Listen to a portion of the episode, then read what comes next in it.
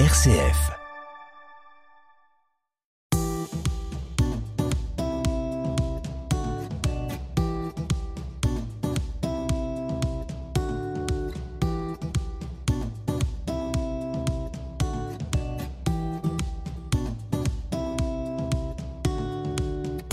Comme une conversion, c'est l'histoire d'hommes et de femmes qui, un jour, ont basculé. Basculé dans la conviction que l'avenir du monde n'était pas l'affaire des autres, que pour un monde vivable pour tous et toutes, leur vie devait changer. Leurs yeux se sont ouverts, leur conscience s'est éveillée, et ils se sont mis en route sans savoir exactement où cette bascule allait les mener. Ces hommes et ces femmes sont les héros et les héroïnes de Commune Conversion. Commune Conversion, autoportrait du héros. Je m'appelle Xavier de Bénazé, je suis jésuite depuis 11 ans et peut-être partager deux écosystèmes qui m'ont formé, voilà, par lequel Dieu m'a travaillé. Le premier, c'est les racines familiales dans un petit village entre Nantes et Ancenis, un petit village qui s'appelle Couffé, dans le, en Loire-Atlantique. Je connais très bien les 10 hectares de parc et un, un, des grands chênes et les grands cèdres euh, qui sont devenus des amis au fur et à mesure des années de croissance comme enfant, comme adolescent et comme jeune adulte. J'y ai sans doute enraciné ma vocation d'ingénieur agro. Et puis, j'ai grandi à Marseille, voilà, autre écosystème, euh, ville multiculturelle, ouverte largement sur la mer, et qui m'a donné à la fois la de la rencontre de l'autre et des autres cultures, y compris dans des choses plus difficiles, et puis le désir d'aller voir plus loin, d'aller voir au-delà de l'horizon, voilà, la possibilité que ce soit ouvert. Et je pense que à la fois cet enracinement et cette ouverture ont été une manière euh, pour Dieu de me mener et de me mener euh, jusqu'à mon engagement chez les jésuites et chez les jésuites jusqu'à ma mission euh, pour au service de l'écologie intégrale. Comme une conversion, portrait du territoire. Alors on se trouve au centre spirituel euh, jésuite du Châtelard, dans l'ouest de Lyon. C'est une grande maison, ça fait plus de 100 ans qu'ici il y a des gens qui viennent faire des retraites, se former dans leur vie chrétienne. J'arrive ici en mission pour explorer un projet d'éco-centre spirituel ignatien. Voilà, on verra, on a un an pour voir si ça va se faire. Mais ce qui me touche particulièrement ici, c'est à la fois le silence de la maison et tous les visages qui passent, mais les gens viennent ici pour prier beaucoup et prendre du temps, donc c'est le silence. Et en même temps, la beauté des 36 hectares qu'on a autour de nous avec une immense biodiversité aux portes de Lyon. Et euh, voilà, l'autre soir, je me suis fait une petite balade et j'ai rencontré 27 salamandres sur le chemin. Et ça me réjouit énormément.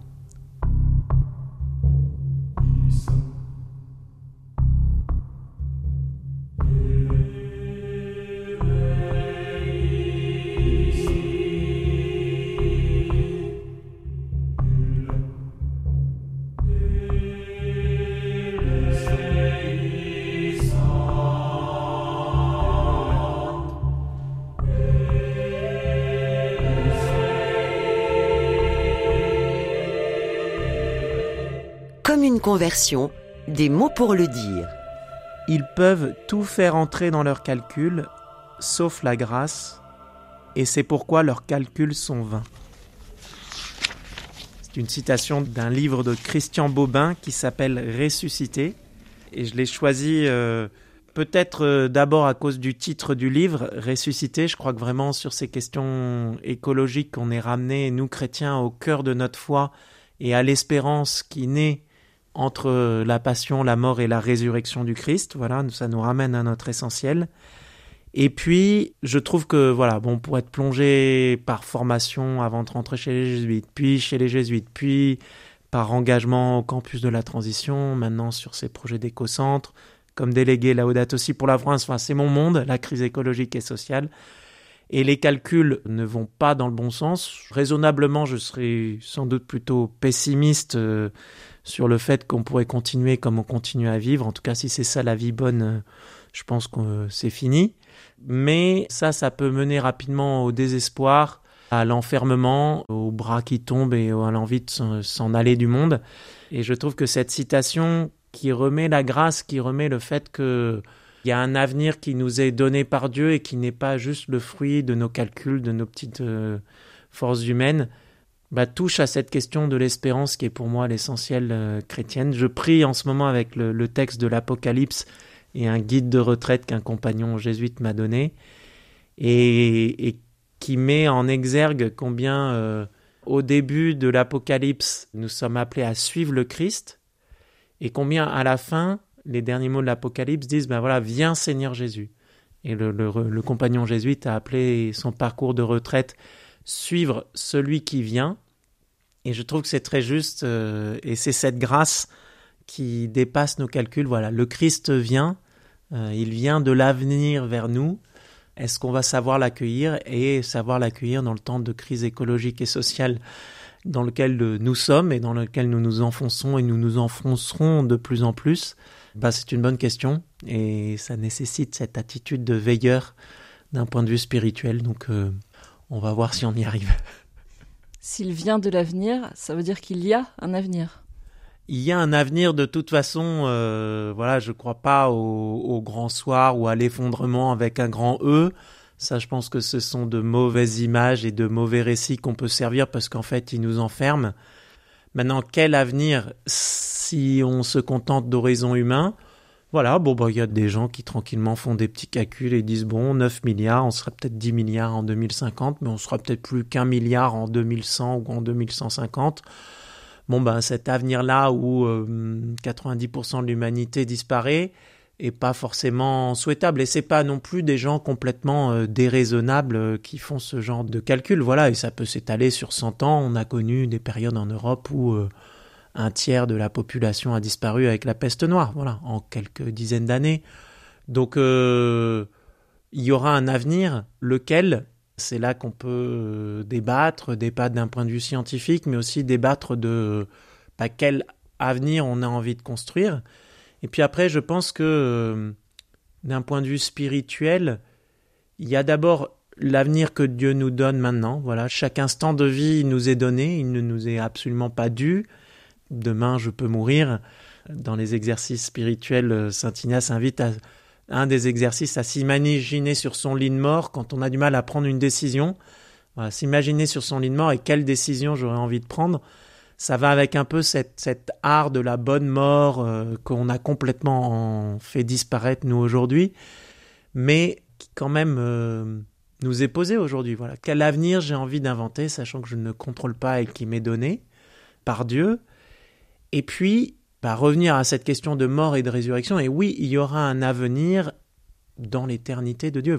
notre destination finale n'est pas l'alpha ou l'oméga, la fin, le début, l'effondrement de la civilisation occidentale ou d'une autre civilisation, mais bien cette idée de se dire bah, nous sommes destinés à vivre éternellement dans l'amour de Dieu, et ça, c'est hors de notre temps, de nos petits calculs humains, et je crois que c'est à ça même qu'on croit comme chrétien par la résurrection du Christ.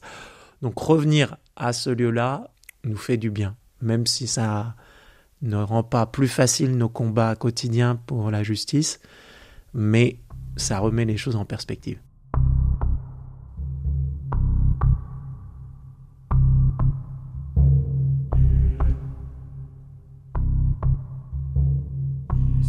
Quand j'étais petit, quand j'étais petit, je rêvais d'être agriculteur et euh, je me suis toujours posé la question d'être prêtre.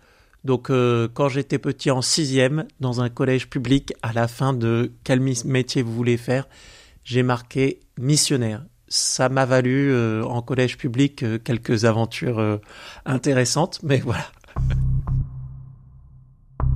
Si on vous dit écologie? L'écologie pour moi c'est mon quotidien.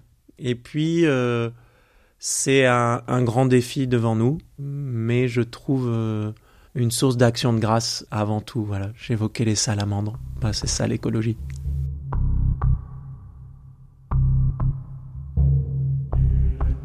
Si on vous dit conversion, c'est changement, et puis changement par un appel profond. Voilà, c'est pas d'abord des questions techniques ou autres, mais c'est un appel profond où on sent plus de vie, alors on change. Si on vous dit commun. Les communs, pour moi, Ça évoque euh, d'abord un, vieux bâtiment du campus de la transition, qui est une aventure auquel j'ai participé, qui est un bâtiment où pour l'instant on n'a pas eu le temps de s'en occuper parce qu'il fallait d'abord s'occuper des autres bâtiments. Mais qu'on avait grand plaisir à appeler comme ça et qu'on a toujours grand plaisir à appeler comme ça parce que je pense que c'est une des pistes d'avenir euh, pour nous dans cette crise écologique et sociale, c'est de savoir euh, réinventer des communs et reprendre soin des communs qui nous sont donnés entre humains. Une figure inspirante? Certainement euh, Saint François d'Assise. Pour moi, un des grands lieux de rencontre de Dieu, euh, ça a été Assise en retraite en, en troisième, retraite de préparation à la confirmation, la petite chapelle de Saint-Damien. J'avais rencontré Dieu dans la nature deux ans avant, j'ai rencontré le Christ euh, devant la croix, et dix ans plus tard, c'est là que la question de vocation religieuse m'est revenue quand j'avais commencé ma vie professionnelle.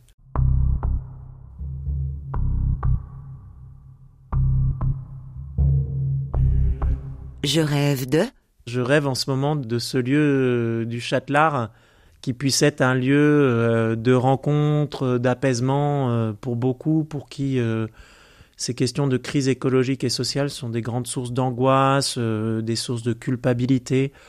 Voilà, je rêve d'un lieu où on puisse prendre soin de nos relations à la création, à Dieu, à nous-mêmes et entre nous, d'offrir cet espace de paix et de joie.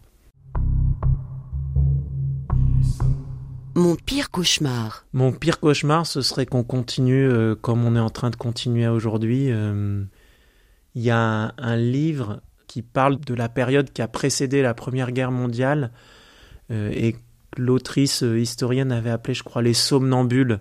Et mon pire cauchemar, c'est qu'on soit ces somnambules, pas de la Première Guerre mondiale, mais peut-être de la Première Guerre écosystémique déclarée, qu'on ne veuille pas se réveiller.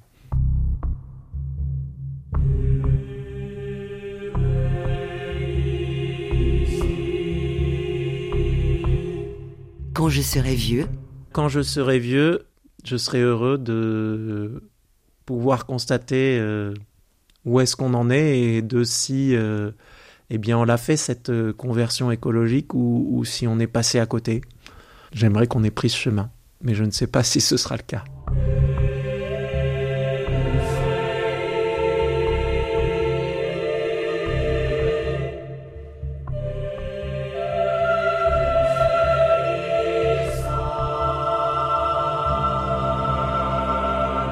Comme une conversion RCF. Avec Xavier de Bénazé, jésuite, délégué Laudato Si Écologie de la province jésuite d'Europe occidentale francophone. Nous le rencontrons au Châtelard, le centre spirituel jésuite où il vit en communauté à Francheville près de Lyon et dont il est chargé d'imaginer la possible transformation en un éco-centre spirituel. Si aujourd'hui une grande partie de sa vie est dédiée à l'écologie, le lien à la création a toujours été pour lui important et toujours en lien avec sa foi chrétienne. Alors c'est venu très tôt, et vraiment ce désir euh, que je trace au parc à Couffé, là, ces 10 hectares, de travailler dehors, de travailler en lien avec la création. Et puis ça a été euh, en cinquième vraiment de Marseille, on est allé faire une retraite de profession de foi. Je sais plus dans quelle abbaye euh, de l'arrière-pays provençal, et à un moment, on nous a laissé une demi-heure en silence pour aller prier. Voilà, on nous avait pas donné spécialement de concis. C'est pas la méthode ignatienne qui aurait fait des points et des machins. Bon, bref. Et en fait, au bout d'une heure, on est venu me chercher. Moi, j'étais allé me poser dans une vigne et j'ai pas vu le temps filer. Puis j'ai surtout pas regardé le temps parce que Dieu était là. Enfin voilà, je sais pas si c'est à la fois le Père créateur et l'Esprit euh, qui souffle, mais il a fallu venir me chercher parce que les gens s'inquiétaient parce que je ne rentrais pas. Donc cette présence de Dieu dans la création a été évidente pour moi. Depuis petit, elle m'a nourri. De l'autre côté, ma famille euh, catholique, euh, pratiquante, on allait à la messe le dimanche, pas spécialement inscrite dans tel ou tel mouvement, mais était très sensible à la question sociale, l'attention aux plus fragiles, les questions d'équilibre nord-sud, euh, voilà, d'un milieu catholique plutôt bourgeois, mais pas de jonction entre les deux. Enfin, cette présence de Dieu dans la création était pas, et cette question écologique, j'ai pas grandi avec elle.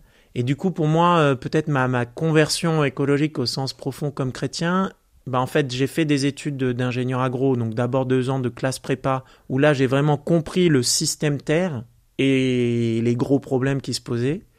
Et puis, je me rappelle très bien d'une conversation avec un copain de prépa catho, écolo, lui, par tradition familiale.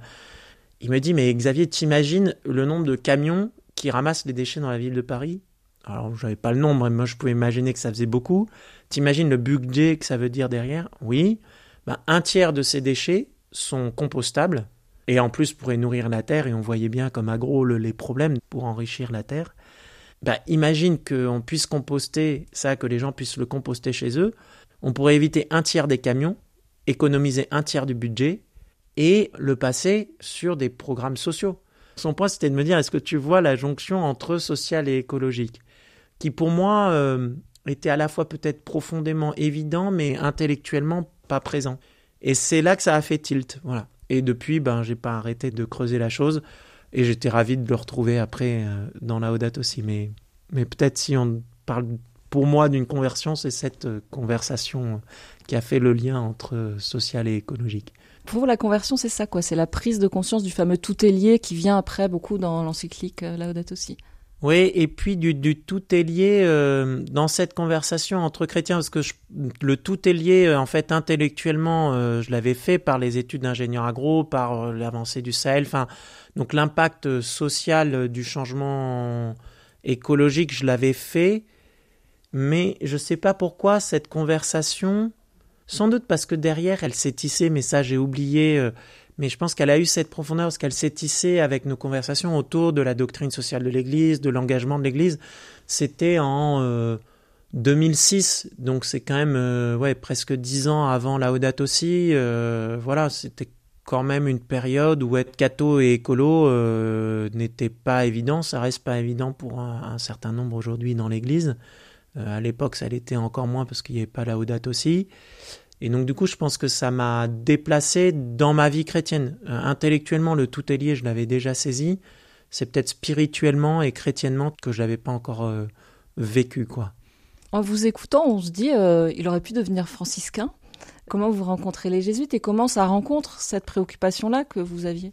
Il se trouve que moi, ma retraite d'élection avant d'aller frapper à la porte du noviciat jésuite, je suis arrivé avec la question et le, père euh, jésuite qui accompagnait cette retraite euh, de choix de vie euh, pendant dix jours à Montrez me dit bah c'est quoi votre question?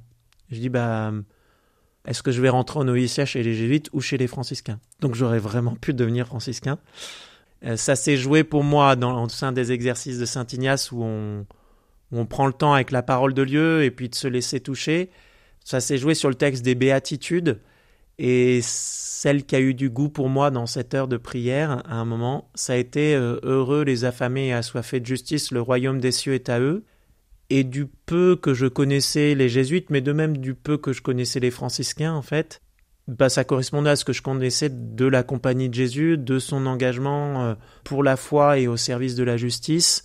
Et donc, du coup, euh, je l'ai entendu comme un appel à rentrer au noviciat chez les jésuites, ce que j'ai fait quelques mois plus tard familialement, mais c'est au noviciat jésuite que je m'en suis le plus aperçu. Euh, j'ai baigné dans la spiritualité ignatienne, mais sans être euh, spécialement en lien avec les jésuites, parce que mes parents étaient passés en prépa chez les jésuites, avaient eu des aumôniers jésuites, avaient été mariés par un père jésuite, et donc dans leur manière de nous transmettre la foi, le rapport entre l'Église et le monde, entre la science et la foi, tous les deux avaient fait des études scientifiques, je pense qu'il y avait quelque chose qui correspondait bien euh, à, ce que j'ai retrouvé après chez les jésuites en termes de, de, volonté de dialogue et d'exploration. Saint François d'Assise m'avait rejoint profondément à Assise et je trouvais cette présence à la création, cette attention aux plus pauvres euh, vraiment très inspirante. Et puis j'ai la chance d'avoir une tante et marraine qui est religieuse euh, dans la famille des jésuites, dans la communauté Saint François Xavier et euh, qui a, elle, été pendant 18 ans en banlieue nord de Paris, plutôt à avoir des centres d'écoute pour des jeunes euh, de banlieue, et puis après pour leur famille, et de travailler beaucoup avec les primo-arrivants. J'allais régulièrement la voir entre Marseille et Couffé, le, les terres euh, dans l'ouest familial, là. Et il fallait changer de gare à Paris. Et donc, du coup, je faisais des pauses et j'allais la voir à Garges-les-Gonesse. Et je la voyais heureuse dans sa vie religieuse. Je la voyais rendant heureux ces jeunes avec qui je jouais sur le parking qui avaient mon âge et qui me disaient Ah, c'est ta tante, t'as trop de chance, qui était pakistanais, musulmans, indiens, chrétiens, euh, chinois ou autres euh, de, de, différentes cultures. Et puis je la voyais aussi être facteur de paix dans, par exemple, le milieu familial plutôt français, bourgeois, catholique. Ça a été sans doute la figure la plus profonde pour moi, inspirant ma question de vocation religieuse, voilà, de quelqu'un d'heureux et qui rend heureux d'autres dans des milieux très différents. Et Saint François Xavier euh, bah, a été une source d'inspiration pour elle, a été ma source d'inspiration puisque c'était mon saint patron. Donc tout ça s'est tissé et puis c'est décidé euh, par cette béatitude heureux les affamés, assoiffés de justice, le royaume des cieux est à eux. Aujourd'hui, euh, de par votre responsabilité au sein de la, Compagnie de Jésus, vous êtes amené à explorer les liens entre cette spiritualité ignatienne de Saint Ignace de Loyola, peut-être que tout le monde ne le connaît pas, qui est le fondateur des Jésuites, et l'écologie. Si vous deviez dire comme ça quelques axes de ce lien, qu'est-ce que vous pourriez nous dire? Peut-être ce que je vais utiliser, c'est un partenaire de dialogue. Dans la Audate aussi, le pape prend bien le temps de dialoguer avec plein de gens à l'extérieur de l'Église euh, et plein de gens dans l'Église. Et là, euh, je trouve euh, dans mon itinéraire, moi, un partenaire de dialogue, c'est une méthode d'éco-psychologie, éco-spiritualité au sens large, qui s'appelle le travail qui relie et euh, qui propose une, pas le temps de tout détailler, mais qui propose une, méthode pour avancer en, en spirale. On n'avance pas linéairement, puis on monte et on est arrivé à la fin et trop bien. On sait que ça va revenir comme mouvement. Il y a une spirale en quatre étapes. La première qui est s'ancrer dans la gratitude, la deuxième, honorer sa peine pour le monde. La troisième, changer de regard. Et la quatrième, aller de l'avant. Et je trouve intéressant parce que dans les exercices de Saint Ignace, euh, Saint Ignace dit, bon, si les jésuites doivent, euh, pris par la mission euh, qui leur appelle premier, n'ont pas le temps de prier, il y a une prière qu'ils ne peuvent pas abandonner, c'est la prière d'alliance à la fin de la journée, et en particulier son premier mouvement, qui est donc la prière d'alliance, c'est ces trois mots, c'est merci, pardon, s'il te plaît, pour demain. Voilà, mais Saint Ignace dit, bah, c'est la gratitude. C'est d'abord ce premier mouvement de merci. Je pense que dans les deux cas, on voit avec euh, cette éco-spiritualité au sens large et Saint Ignace propose de s'ancrer dans la gratitude, de remercier le Seigneur. Et sur ces questions écologiques, je pense que c'est fondamental. Étant donné les difficultés, quand même, la série de mauvaises nouvelles qui tombent et qui ne vont pas disparaître du jour au lendemain, pouvoir se dire mais moi ça me enfin voilà c'est bon en fait. Enfin la création est belle. Elle est peut-être en train de mourir de disparaître voilà 70% euh, des espèces qui ont disparu le climat qui monte. Oui mais elle est où ma source de gratitude? Où est-ce que je trouve la vie là-dedans euh? parce que sinon je vais me faire mener par le bout du nez euh, dans le désespoir. Cet ancrage dans la gratitude je pense c'est quelque chose d'absolument fondamental et où la spiritualité de Saint Ignace de Loyola rejoint des choses très larges euh, de l'éco-spiritualité autour de nous, qui dit faut s'ancrer dans la gratitude. Peut-être une différence qui est sur la deuxième étape, honorer sa peine pour le monde, je trouve ça très beau et on peut y rentrer. Je pense là où les chrétiens et la manière de le formuler de Saint Ignace de Loyola dans la première semaine des exercices spirituels, après s'être ancré dans la gratitude, Saint Ignace s'emmène quand même à regarder non seulement du côté honorer sa peine pour le monde, prendre le temps de constater les souffrances dans le monde et que ça me fait souffrir, donc ça veut dire que je suis aussi en lien avec le vivant comme je l'étais par la gratitude, ça c'est c'est le travail qui relie. Mais là, Saint Ignace, euh, avec l'Église, invite à dire, bah oui, ça c'est vrai, mais il y a aussi cette question du péché que je peux reconnaître parce que, bah, en fait, l'amour de Dieu que j'accueillais dans la création et avec plein de gratitude, ben quelque part je découvre que dans nos structures de péché collectif, dans mon péché personnel au milieu de tout ça, à un moment, Saint Ignace, dans la première semaine des exercices, disait ben, grand cri d'émerveillement devant le fait que toutes les créatures, les anges, les êtres vivants, les montagnes, la terre ne s'est pas ouverte pour m'engouffrer. Et c'est le cri d'émerveillement devant non seulement un amour de Dieu qui me confie la création, mais un amour de Dieu qui me pardonne. Ce, ce grand nom de la miséricorde, voilà l'autre nom de Dieu, dit le pape. Ben voilà, c'est peut-être là où on se dit, ben, Saint Ignace euh, va nous inviter à entendre cet enseignement de l'Église que la spiritualité chrétienne peut nous permettre de reconnaître notre péché tout en nous enfermant pas dans la culpabilité. Peut-être que ça mérite une petite redéfinition de ce que ça veut dire ce mot-là, péché, qui, pour, je pense, un certain nombre d'auditeurs, d'auditrices, chrétiens ou pas, peut avoir une petite connotation désuète où on ne sait plus bien ce qu'on peut mettre dedans.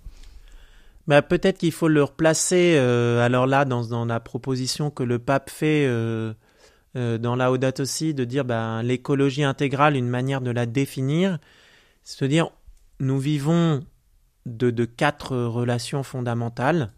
La relation à nous-mêmes, la relation aux autres humains, la relation à la création et la relation à Dieu qui est la source des trois autres et la source de toute vie. Et que bah, le péché, c'est la rupture de ces relations. Et in fine, l'Église propose de, percevoir combien, quand je blesse mon frère, ben en fait je blesse Dieu, ou quand je néglige la création, je la détruis, eh bien en fait je suis en train de fondamentalement de rompre avec le Créateur. Voilà, on m'a donné quelque chose et je le brise. Ben, en fait je, renvoie à, la tête du Créateur le don de la création brisée en lui disant en fait j'en ai rien à faire. Et donc du coup, le, péché, c'est une manière de dire cette rupture de la relation et de dire que toute rupture de relation dans notre relation à nous-mêmes, dans notre relation aux autres humains ou dans la relation à la création, in fine est une rupture de notre relation à Dieu.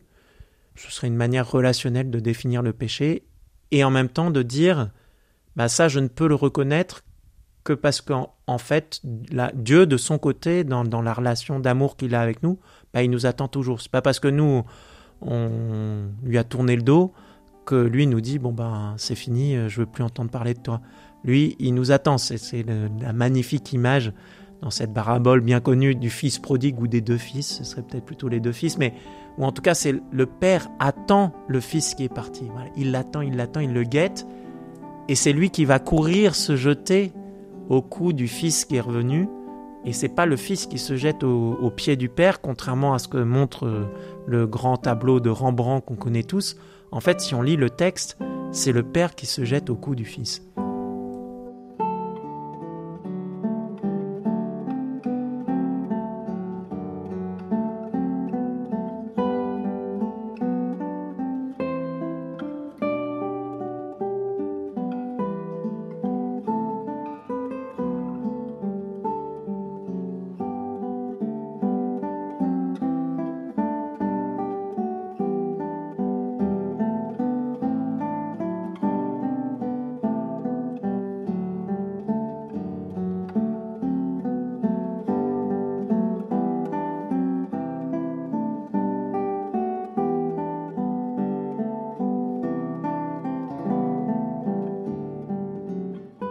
Comme une conversion, Anne Kerléo.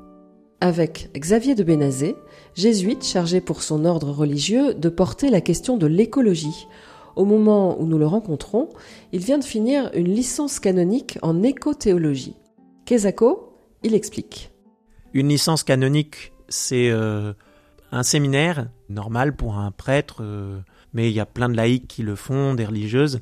C'est en gros, dans le langage d'aujourd'hui, une double licence de philosophie et de théologie. Ça s'appelle un baccalauréat canonique. L'Église aime bien avoir un langage un peu à part. Et puis après, des laïcs, des religieux, des religieuses, des prêtres font ce qu'on appelle une licence canonique, donc aujourd'hui on dirait un master 1, master 2 de spécialisation, soit en philosophie, soit en théologie. Et moi, mon provincial m'a demandé de me spécialiser en écothéologie, on va venir sur ce que c'est. Mais ça n'existait pas, un master 1, master 2 en écothéologie, parce que c'est un champ de recherche émergent. Et donc, du coup, j'ai fait un master qui s'appelait Théologie, Écologie et Éthique à Londres, et puis euh, une sorte de double diplôme en rejoignant une licence canonique en théologie morale pour la deuxième année euh, au Centre Sèvres, aux facultés jésuites de Paris. Là-dedans, bah, je traçais mon chemin en écothéologie. Donc l'écothéologie, on pourrait dire c'est assez simple, c'est de la théologie, parler de Dieu, théologos, parler de Dieu, essayer de connaître Dieu. Et là, dans un contexte spécifique qui est le nôtre aujourd'hui, qui est la crise écologique et sociale. Ben, il y a différentes manières de faire des théologies contextuelles. Le fond du fond, c'est de dire, ben, Dieu s'est fait homme, Dieu s'est fait humain, Dieu s'est fait créature. Et donc il est rentré dans le contexte de euh, le peuple d'Israël euh, occupé par les Romains au premier siècle de, notre ère. bah, du coup, le contexte a toujours quelque chose à nous dire de Dieu. Et aujourd'hui, bah, une des manières de caractériser notre contexte, c'est la crise écologique et sociale. Et bah, peut-être que du coup, il y a de nouvelles manières d'entendre des choses, de découvrir des choses de notre point de vue humain sur Dieu. Et par exemple, le premier article du credo, je crois en Dieu, le Père Tout-Puissant, Créateur du ciel et de la terre. Bon, on le dit tous en passant, ça n'a jamais fait l'objet de grands débats à des conciles, on s'est jamais traité d'hérétique entre chrétiens sur euh, le fait de croire au Dieu créateur, c'était une évidence.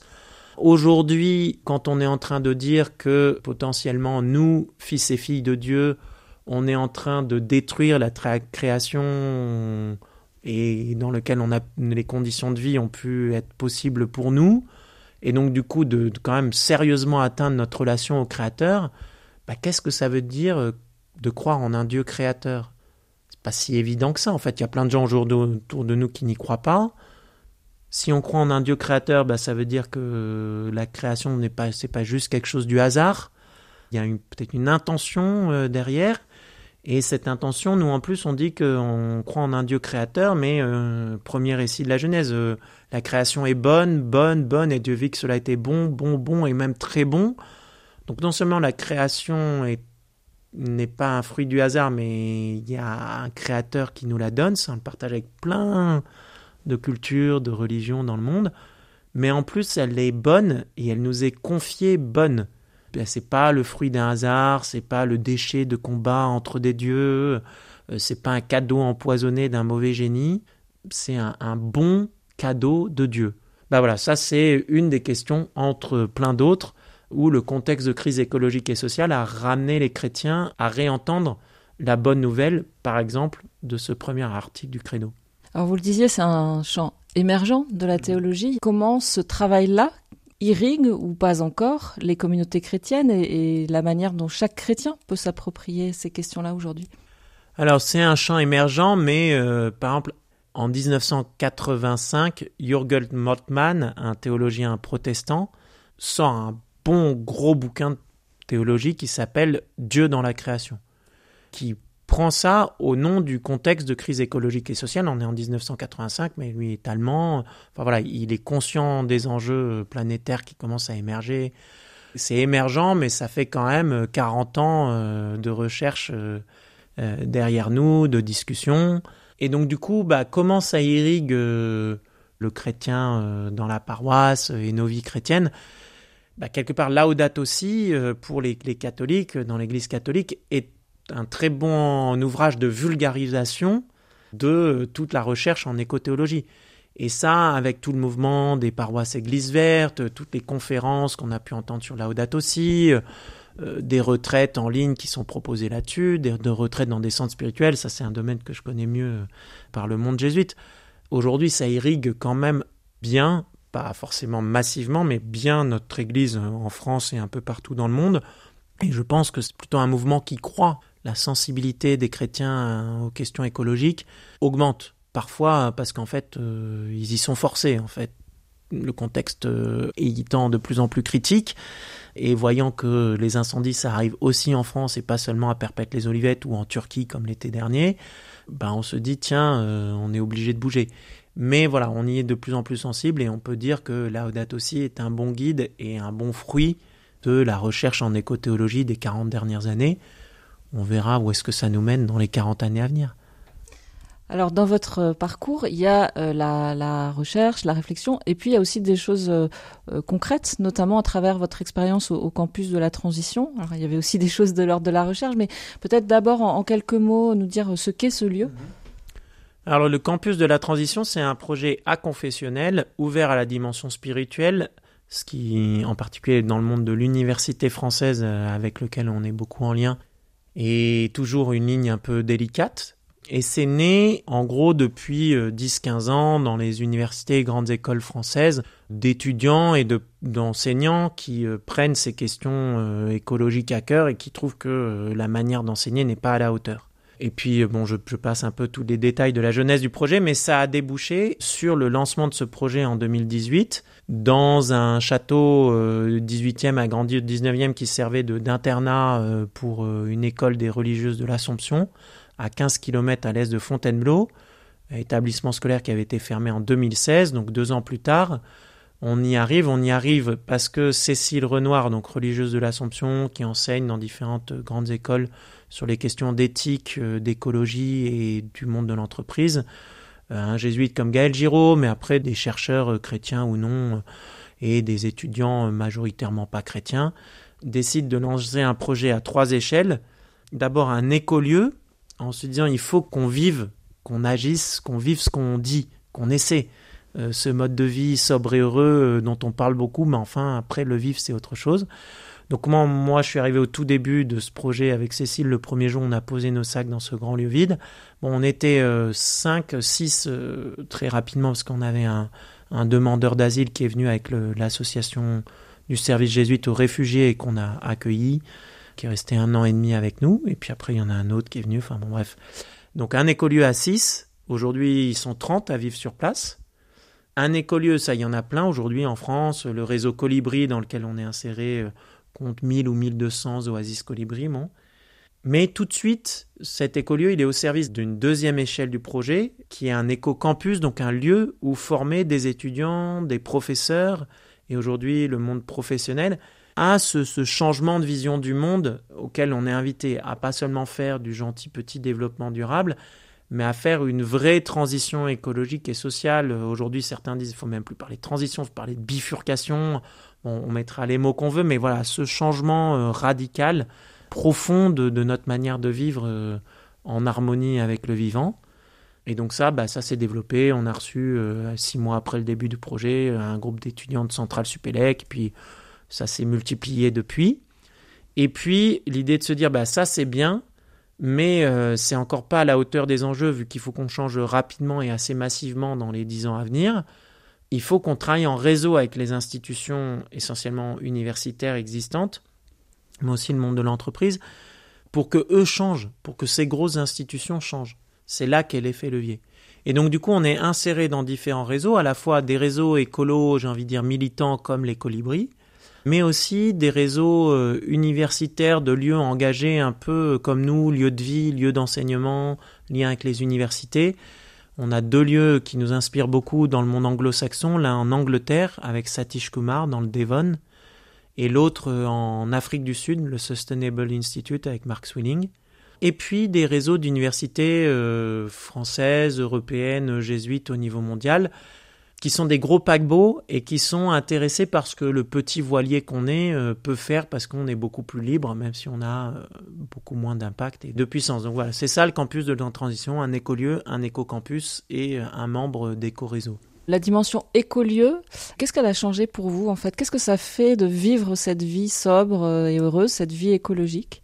C'est juste bon. Enfin, c'est le fait de se dire que souvent on peut se dire tout ça c'est compliqué, ça va être difficile, on va pas y arriver. Enfin, en fait, c'est bon de vivre euh, ce mode de vie sobre et heureux. Et c'est possible. Alors, je dis pas qu'on était à 2 tonnes carbone, mais enfin, on devait être peut-être à 3-4 tonnes. cet objectif de 2 tonnes carbone vers lequel on devrait tendre d'ici 2050. Euh, Sachant que la moyenne pour un Français, c'est 10 tonnes, c'est ça? 10 tonnes aujourd'hui, oui. Donc, ça fait un sacré effort. Après, la moyenne, ça veut rien dire parce qu'aujourd'hui, 50% euh, des Français les plus pauvres vivent déjà à 5 tonnes. Et un certain nombre des plus riches vivent à 22, 23, 25, 50 ou 60 tonnes par an. Donc, il euh, faut mettre un peu de diversité et de justice sociale là-dedans. Mais voilà, je pense que nous, on était euh, ouais, 3-4 tonnes et on vivait heureux. Et puis, pour moi, ça a été l'occasion de m'apercevoir que c'est pas si difficile quand on n'est pas tout seul, enfin, et quand tout le monde autour de soi a envie de vivre ce mode de vie, ben en fait ça devient facile parce qu'on peut. Euh, alors il se trouve que moi c'était déjà le cas dans une communauté religieuse, mais pour d'autres c'était une découverte. Ben, on peut partager une machine à laver à, à, 30 en fait, enfin deux machines à laver à 30, et on s'en sort très bien. Euh, on peut avoir euh, des toilettes sèches, alors parce que on avait aussi un lieu où le composter, mais où chacun prend son tour de service pour vider les toilettes sèches et s'assurer que ça tourne. Il y a plein de choses qu'on peut faire en commun qu'on pourrait pas faire tout seul et euh, où on est heureux de le faire parce que euh, bah, tout le monde a ce désir-là, tout le monde a cette envie d'une vie sobre et heureuse. Et puis moi, j'ai trouvé que ça avait ça de bon, que c'est mentalement reposant en fait, parce que c'est cohérent. C'est cette espèce d'écart entre euh, ce que je voudrais, ce pourquoi je me bats, et le quotidien qui fait que je suis pris dans un certain nombre de systèmes, de vie familiale, de vie communautaire, où bah, je sais que c'est pas ce qu'il faudrait faire, mais comme mes compagnons jésuites sont peut-être pas prêts à bouger là-dessus, ou comme ma famille ne veut pas bouger, bah, je suis obligé de faire des compromis, ou comme je bosse dans telle entreprise, je suis obligé un peu de fermer les yeux. Bah là, c'était plus le cas en fait. Et ça, c'est quand même très très apaisant.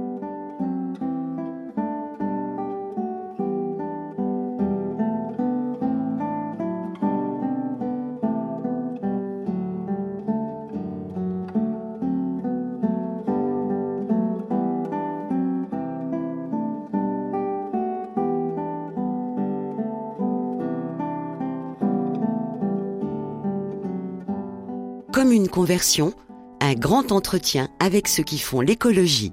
Au campus de la transition, le jésuite Xavier de Bénazé a fait l'expérience d'une vie écologique qui l'a profondément marqué. Qu'en est-il aujourd'hui? Cette vie frugale est-elle possible en vivant au sein d'une communauté jésuite comme celle du Châtelard près de Lyon? Il y a un an et demi, le responsable des jésuites pour la Belgique francophone, le Luxembourg et la France m'a dit ben, Est-ce que tu peux prendre une nouvelle mission? De déléguer la Audate aussi pour nous inciter à bouger, nous les jésuites et puis les institutions, les centres spirituels, les écoles, les universités qui sont liées aux jésuites.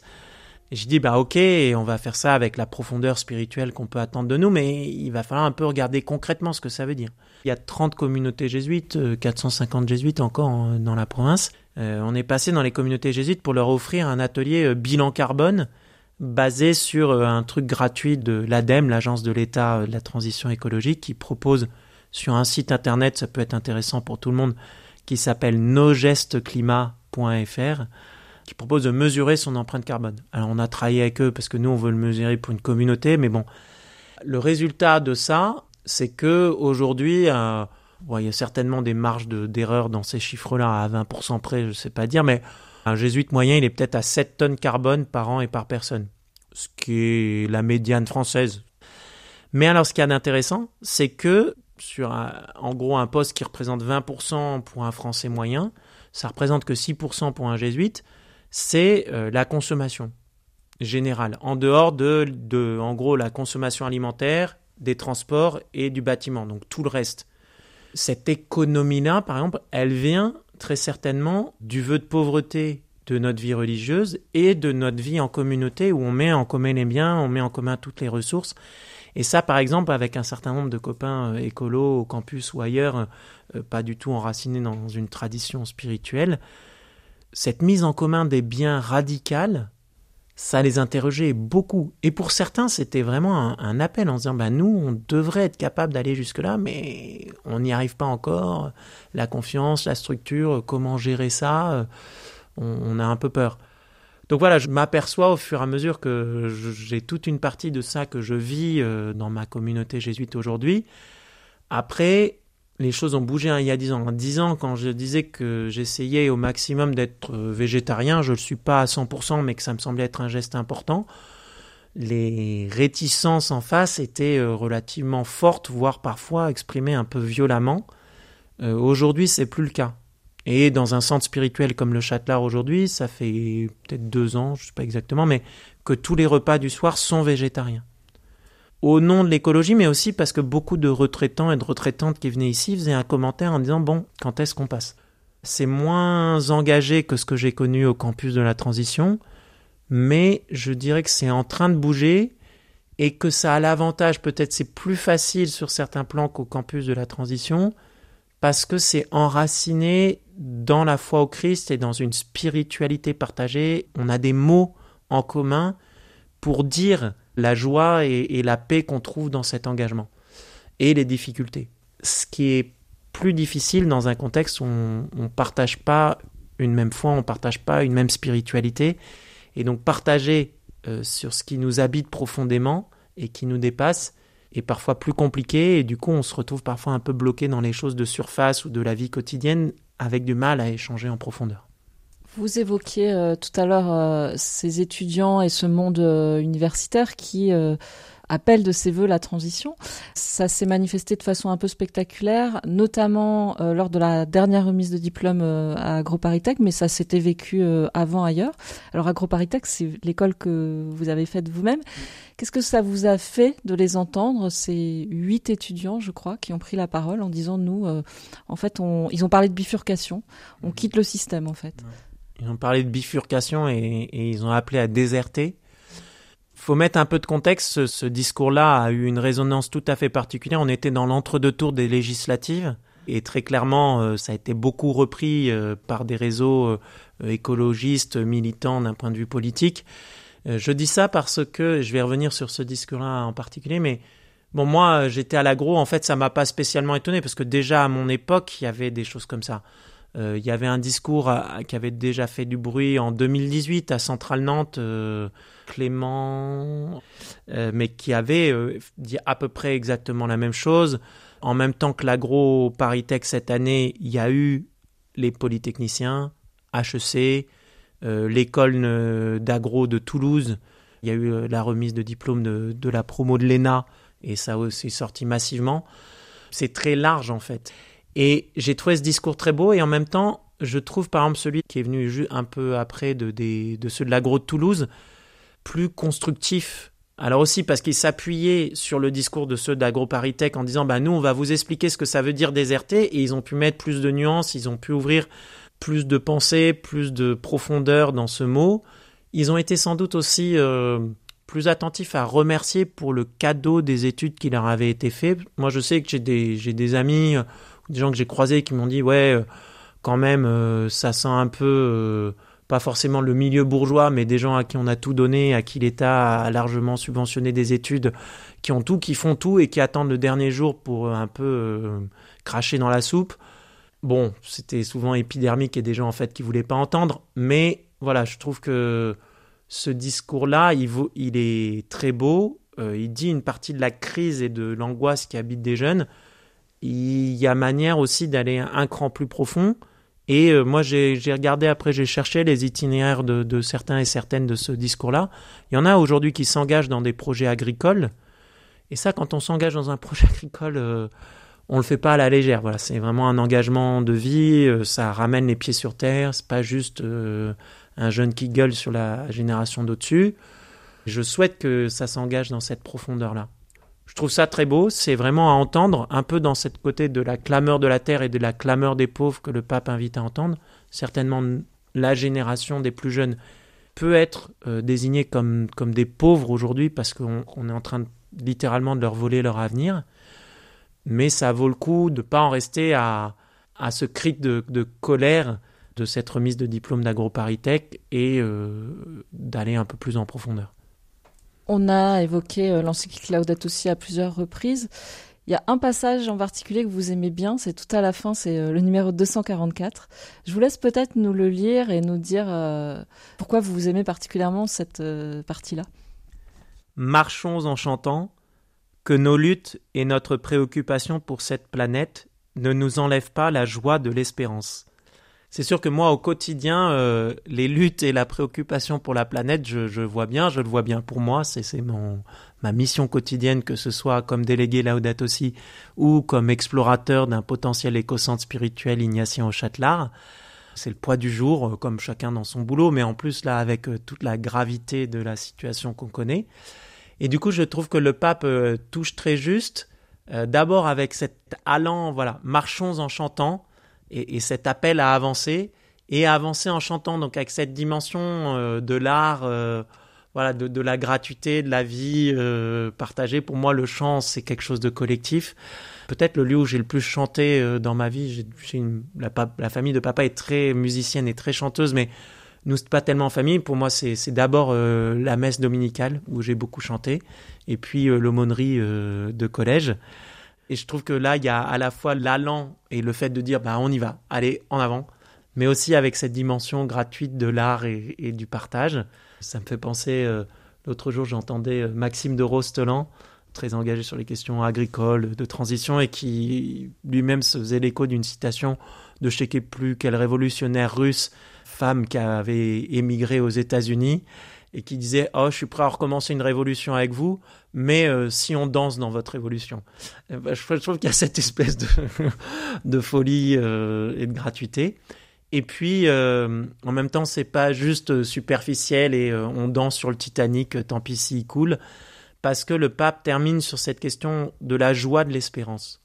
Et pour moi c'est vraiment ce qui me tient le plus à cœur comme chrétien je crois que ma vocation, enfin ce que j'aimerais être et ce que j'aimerais qu'on soit comme Église, c'est des témoins de l'espérance, c'est-à-dire des gens enracinés, euh, capables d'agir avec les autres sans avoir de leçons à donner, mais voilà, enracinés tellement profond en Dieu, euh, en Christ, qu'on va être capable de tenir dans les tempêtes. Et pas en disant qu'à la fin ça va bien finir, parce que peut-être qu'il n'y aura plus qu'un milliard d'humains sur cette planète en 2150, et c'est pas à force de la vie en rose au nom de l'espérance chrétienne qu'on changera les choses.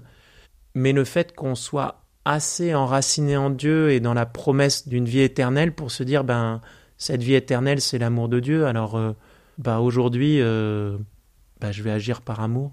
Et puis, ce sera suffisant. Et que ça, je pense que c'est un grand trésor à, à amener aux autres si on se met à agir avec eux. C'est sûr que si on leur dit ça, puis qu'on les laisse se débrouiller avec la question, ça va tomber à l'eau. Oui, parce que après tout, si on vous écoute, on pourrait se dire, bah alors, euh, si à la vie éternelle, ça suffira, donc on va attendre. Bah, bah non, parce que justement, alors ça, c'est le reproche qui a été fait aux, chrétiens, euh, voilà, d'être euh, la religion opium du peuple. vous inquiétez pas, mes braves gens, de toute façon, on ira tous au paradis. Donc bon, si vous crevez sur cette terre, c'est pas très grave. bah ça, ce serait drôlement mais comprendre le message du Christ, voilà. Et cet appel à, à bâtir le royaume de Dieu dès aujourd'hui mais on sait que ce royaume de Dieu, il sera jamais complètement accompli. Et que si on s'engage pour bâtir ce royaume de Dieu, c'est pas pour un programme politique dont on se dit, ben, si nous ne dépassons pas les 2 degrés en 2100, si effectivement on est tous à 2 tonnes carbone sur cette terre, mais ça veut dire qu'on a réparti équitablement le budget carbone. Comme on répartit pas le budget financier euh, équitablement aujourd'hui, est-ce qu'on répartira le budget carbone équitablement? Mais si les espèces vivantes sont revenues à leur niveau euh, des années 50, si bon voilà, on pourrait se fixer une série d'objectifs et se dire ça c'est le règne de Dieu pour aujourd'hui. Et si on n'y arrive pas, alors on aura, ça aura été l'échec. Ben non, agissons par amour parce que ça c'est le règne de Dieu mais en même temps, ne nous désintéressons pas de ces objectifs parce que bah, le Christ a guéri les malades, a pris soin des fragiles et nous appelle à annoncer la bonne nouvelle à toute la création aujourd'hui. Il ne nous dit pas euh, bah, regardez vers le ciel et ne regardez pas vers la terre. À l'ascension, quand euh, il disparaît de notre vue, bah, les anges disent bah, Qu'avez-vous, euh, vous les apôtres, à regarder vers le ciel? Le Christ vous a envoyé euh, sur cette terre aujourd'hui. Donc euh, on est bien appelé au nom de l'amour de Dieu à aimer dès aujourd'hui. Le philosophe Bruno Latour, qui vient de mourir et qui avait un lien au catholicisme, invitait à regarder vers le bas. Bah oui, c'est, je pense, moi c'est un des penseurs. je l'ai pas travailler en tant que tel dans des cours ou dans des dissertations. On a fait un groupe de lecture sur son bouquin fondamental Enquête sur les modes d'existence. Je l'avais découvert par des articles sur les questions d'écologie et puis par son bouquin Face à Gaïa qui est absolument fascinant. Donc c'est vraiment un, auteur qui m'a accompagné sur tout le long de mon parcours. Et je crois qu'il a juste en disant, ben, les chrétiens, euh, oubliez pas, vous, vous êtes, nous sommes, parce qu'il se définissait comme chrétien, euh, assez libre. Euh, mais euh, nous sommes la religion de l'incarnation. Et donc du coup, on ne peut pas euh, regarder euh, dans un ciel vide vers un grand bonhomme avec une grande barbe qui serait Dieu, ça n'est absolument pas nous. Regardez vers l'incarnation, regardez vers la terre. et ça, je crois que c'est peut-être un, grand message spirituel pour nous aujourd'hui. Dans les exercices spirituels, Saint Ignace de Loyola propose une contemplation de l'incarnation d'imaginer, alors c'est pas euh, dans la prière, d'essayer de, rejoindre le point de vue de la Trinité qui contemple le monde et qui décide de l'incarnation, voilà, qui décide que par amour, la deuxième personne va s'incarner dans la personne de Jésus euh, euh, sur terre. C'est pas la peine de chercher Dieu ailleurs que là où il est. Il est autour de nous dans ce monde. À nous d'ouvrir les yeux et les oreilles du cœur pour l'entendre et le, et le rejoindre, quoi. Comme une conversion, épilogue. On est en 2035 ici au Châtelard. À quoi ressemble ce lieu? À quoi ressemble votre vie à vous? À quoi ressemble le monde?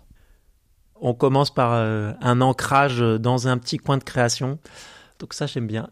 Dans cette terre du Châtelard, il y a cet écolieu, cette communauté euh, de vie sobre et heureuse où il n'y a pas que des jésuites, voilà, où cette vie partagée, elle se vit euh, avec euh, des jésuites, peut-être comme déjà dans notre centre spirituel à Penbock en Bretagne, avec des religieuses ignatiennes, et puis une laïque là-bas, bah voilà, peut-être des religieux, des religieuses, des, des familles laïques engagées, chrétiennes, qui partagent cet enracinement en Christ et cet enracinement dans ce petit coin de création, voilà, où on fait écosystème, on fait famille avec une création qu'on connaît, voilà, les salamandres, le chêne, euh, on est ensemble et on est la création de Dieu euh, qui est occupée euh, par la louange régulière du Seigneur.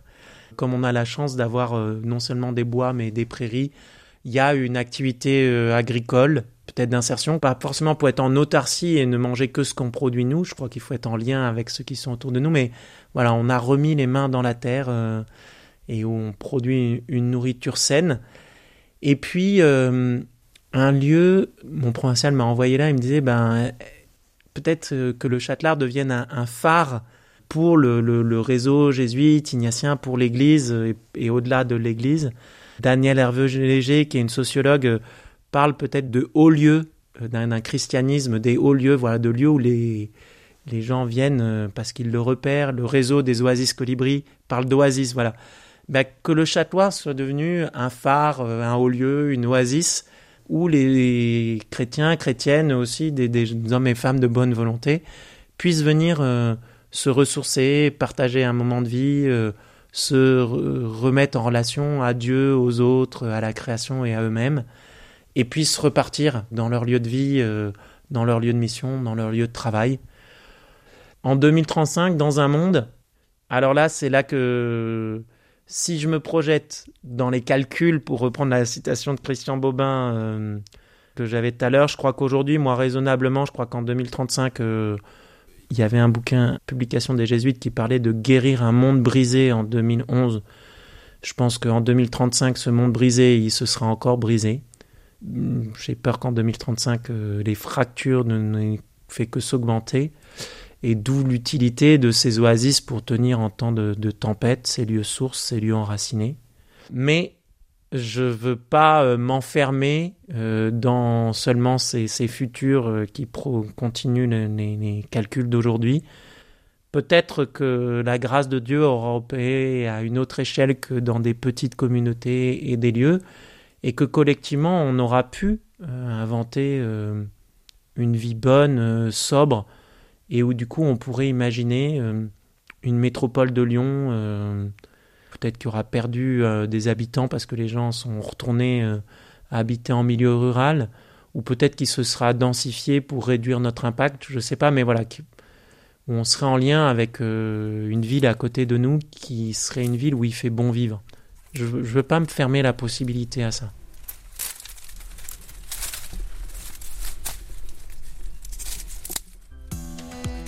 C'était Commune Conversion. Merci à Xavier de Bénazé pour son témoignage. Côté musique, vous avez entendu des extraits de la bande originale du film La Planète Blanche, composée par Bruno Coulet, et puis une version à la guitare jouée par Judicaël Perrois de Jésus que ma joie demeure, morceau extrait de la cantate BW 147 de Jean-Sébastien Bach. Merci à Philippe Faure pour le mixage.